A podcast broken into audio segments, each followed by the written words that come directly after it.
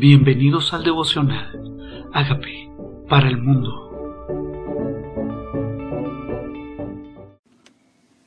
Segundo de Corintios capítulo 6.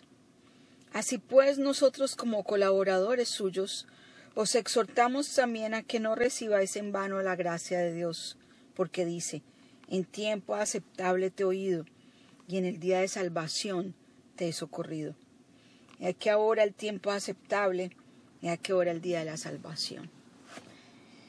Qué bueno es saber que este es el tiempo aceptable de Dios, que Él ya nos ha socorrido, que este es el día de la salvación.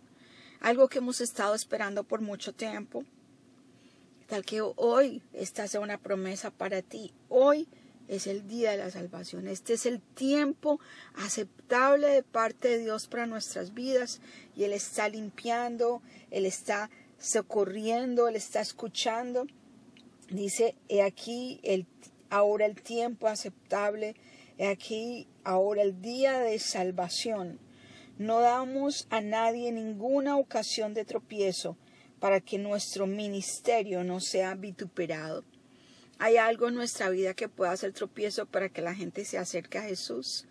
¿Qué tal si nos examinamos a nosotros mismos y le decimos, Señor, que esta obra tuya no sea vituperada, que nuestra vida no sea tropiezo? Antes bien nos recomendamos en todo como ministros de Dios, en mucha paciencia, en tribulaciones, en necesidades, en angustias, en azotes, en cárceles, en tumultos, en trabajos, en desvelos, en ayunos, en pureza, en ciencia, en longanimidad, en bondad, en el Espíritu Santo, en amor sincero. ¿Qué es lo que nos recomendamos? Nosotros podríamos decir, me recomiendo a mí mismo porque yo mismo tengo paciencia, soy un ministro de Dios que puedo ser recomendado y me recomiendo a mí mismo porque en la tribulación sigo creyendo, en la necesidad sigo creyendo, en la angustia sigo creyendo, sigo sirviendo, en necesidades sigo haciéndolo.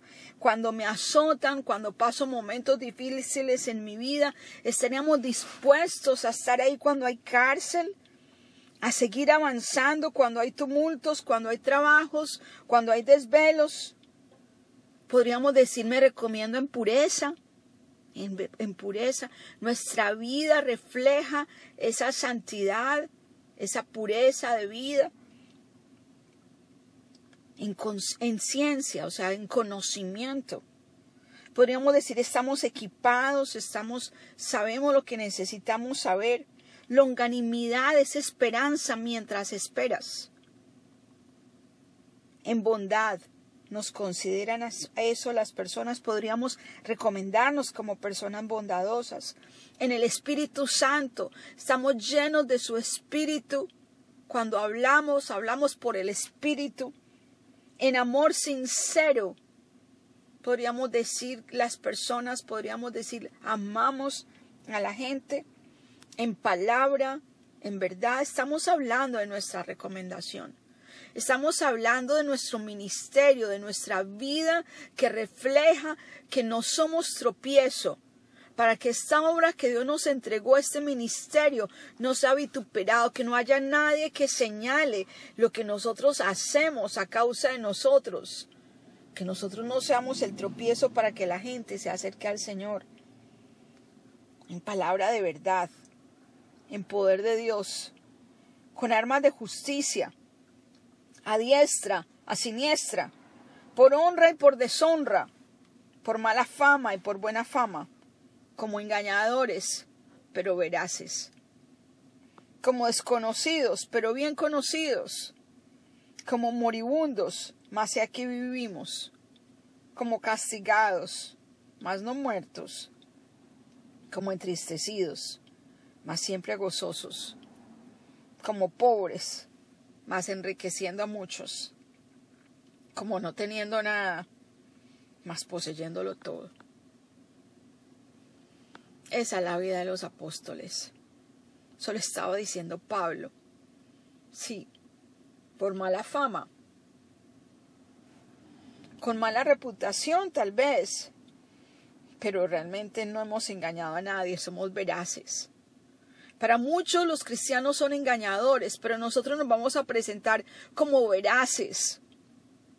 Para muchos los cristianos son desconocidos. Tal vez no seamos los más famosos, los más populares, pero sabemos que somos bien conocidos. Cuando alguien necesita de Dios, ahí estaremos. Estamos disponibles. Como castigados, pero no muertos. Aquí seguimos. A pesar de la adversidad o de la tribulación, aquí estamos. Perseverando. Como entristecidos la gente dirá, pasa momentos difíciles, pero en nuestro corazón hay gozo, gozosos andamos, como pobres, pero enriqueciendo a muchos. Muchas personas, sus vidas son mejores a causa de nosotros. Esto debería ser el ministerio de todos nosotros. ¿Es este el ministerio de todos nosotros? ¿Es este nuestro ministerio? podríamos dar testimonio de nosotros mismos como lo estaba haciendo Pablo. Dice, nuestra boca se ha abierto a vosotros, oh Corintios, nuestro corazón se ha ensanchado. No estáis estrechos en nosotros, pero sí estáis estrechos en vuestro propio corazón. ¿Qué es estrechez de corazón? Porque el corazón de Pablo dice, se ha abierto, se ha ensanchado, ha dado lo mejor, ha sido generoso. Pero le está diciendo a los corintios, pero vuestro corazón está estrecho. Estás estrecho en tu corazón. Tal vez no tenemos la mente amplia, grande, lúcida, creativa. No pensamos en términos de posibilidades. Y le está diciendo a los corintios, el corazón está estrecho. Pues para corresponder del mismo modo como a hijos les hablo. O sea que como Pablo es generoso, pero los hijos no. El corazón de Pablo se ensanchó para ellos, pero el corazón de estos hijos espirituales no hacia él. Dice, para corresponder del mismo modo no lo están haciendo. Como a hijos os hablo, ensanchaos también vosotros. No es una sugerencia, es una orden. Dice, ensánchate, ensánchate, expansión, haya expansión de mente, de corazón. Porque Pablo está hablando de sus credenciales. Tengo conocimiento, soy veraz, doy buen testimonio, estoy en ayuno, soy, estoy enriqueciendo las vidas de muchos. Eso es lo que Pablo estaba diciéndole a los corintios. Ese ha sido mi ministerio, no tengo nada que reprochar de mí mismo, con mi buena conciencia les hablo, pero los corintios no estaban respondiendo igual. Y dice, pero ustedes están estrechos. Y otra vez les digo, corintios, ensánchense, ensánchense. ¿Qué les pasa? Y luego dice, somos templo del Dios viviente. ¿Qué pasaba con los corintios? Los corintios tenían abundancia de dones, pero su vida no estaba, no era pura, no reflejaba a Cristo. Y comienza a decir Pablo, somos templos del Dios viviente, no os unáis en yugo desigual con los incrédulos. Porque ¿qué compañerismo tiene la justicia con la injusticia? ¿Y qué comunión la luz con las tinieblas? ¿Y qué concordia Cristo con Belial? Está hablándole a los corintios, haciéndoles el consejo sobre su vida sentimental. No hagas vínculos, asociaciones con personas que no son creyentes. ¿Qué compañerismo va a tener el que es justo con el que no es justo? ¿Qué compañerismo tiene el que anda en luz con el que anda en tinieblas? ¿Qué compañerismo anda el que confesó a Cristo o el que permite que Belial o sea Satanás maneje su vida? ¿Qué comparte el creyente con el incrédulo? Este cree, este dice, sí podemos, sí Dios nos ayuda, si Dios con nosotros. El otro dice, hmm, yo no creo en eso, yo no creo en Dios. ¿Qué haces con él? ¿Y qué acuerdo hay entre el templo de Dios y los ídolos? Porque vosotros sois templo del Dios viviente. Si Dios vivo vive en ti, ¿qué haces ahí? ¿Qué haces ahí? Enseguida hace esa exhortación. Pablo está hablándole con amor a los corintios. Corintios, ensánchese. Dios tiene algo mejor. ¿Qué haces haciendo vínculos con las tinieblas? Con lo oscuro. Con lo que no viene de Dios. Dice, como dijo Dios, habitaré y andaré entre ellos y seré su Dios. Sabía que Dios camina con nosotros habita en medio de nosotros, nos ve en, lo oscuro o en la luz. Para Él lo mismo son las tinieblas que la luz. Nos ve en el privado, nos ve en el público, nos ve cuando nadie nos ve. Dios habita en medio de nosotros. Anda con nosotros. Dice, y seré su Dios, y ellos serán mi pueblo. Y nos toca ser selectivos en esas asociaciones, porque Dios habita en nosotros y somos templo del Dios viviente. ¿Qué acuerdo hay entre el templo de Dios y los ídolos? Si yo soy templo de Dios, ¿qué estoy haciendo con alguien que no entiende quién soy? Habitaré y andaré entre ellos y seré su Dios y ellos serán mi pueblo. Somos su pueblo, le pertenecemos. Y Él está reclamando ese derecho. Ese templo es mío, ese cuerpo es mío. Tú eres mi hijo. Yo habito alrededor tuyo. Por lo cual salid de en medio de ellos. ¿Qué haces ahí? ¿Qué haces ahí metido? ¿Qué haces en medio de las tinieblas? ¿Qué haces haciendo vínculos con el no creyente? Apartaos, dice el Señor. No toques lo inmundo y yo os recibiré, y seré a vosotros por Padre, y vosotros me seréis hijos e hijas, dice el Señor Todopoderoso. Él nos habla,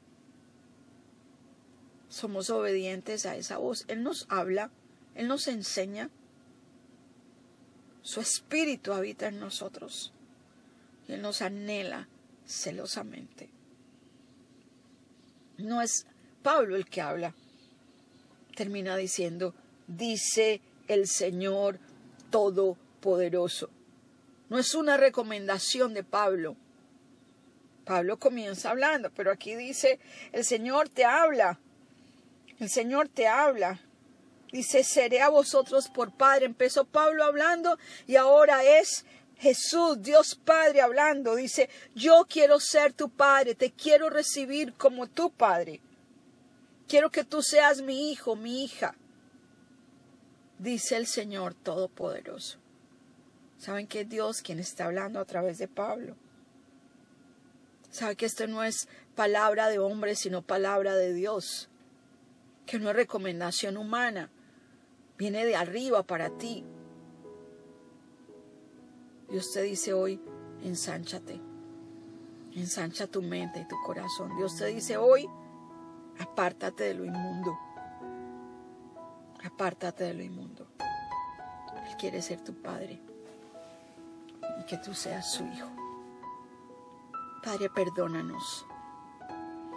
Perdónanos porque aunque tú has sido generoso con nosotros, nosotros hemos estado estrechos en nuestro corazón. Hoy declaro que mi mente se ensancha para ti, para recibir tus planes, tus sueños. Que mi corazón hoy se ensancha. Señor, que mi mente hoy se ensancha, Señor. Que las cortinas de mis habitaciones son extendidas. Las habitaciones de mi propio corazón, Señor. Y hoy te quiero decir, Señor, perdóname por andar en asociaciones y en vínculos con lo que no viene de ti, con lo oscuro, con Belial, con lo de las tinieblas con cosas que no vienen de ti, que no son de la luz. Quiero, Señor, que tu presencia se manifieste en mi vida, porque tú habitas en mí, tú estás alrededor mío. Tú me acompañas en cada momento de mi vida. Te pido perdón. Señor, reconozco que soy pecador. Pero tú moriste por mis pecados. Yo te invito a que entres a mi vida como Señor y como Salvador. Y hagas de mí la persona sana y libre que tú quieres que yo sea. Gracias Señor Jesús por entrar a mi vida. Amén.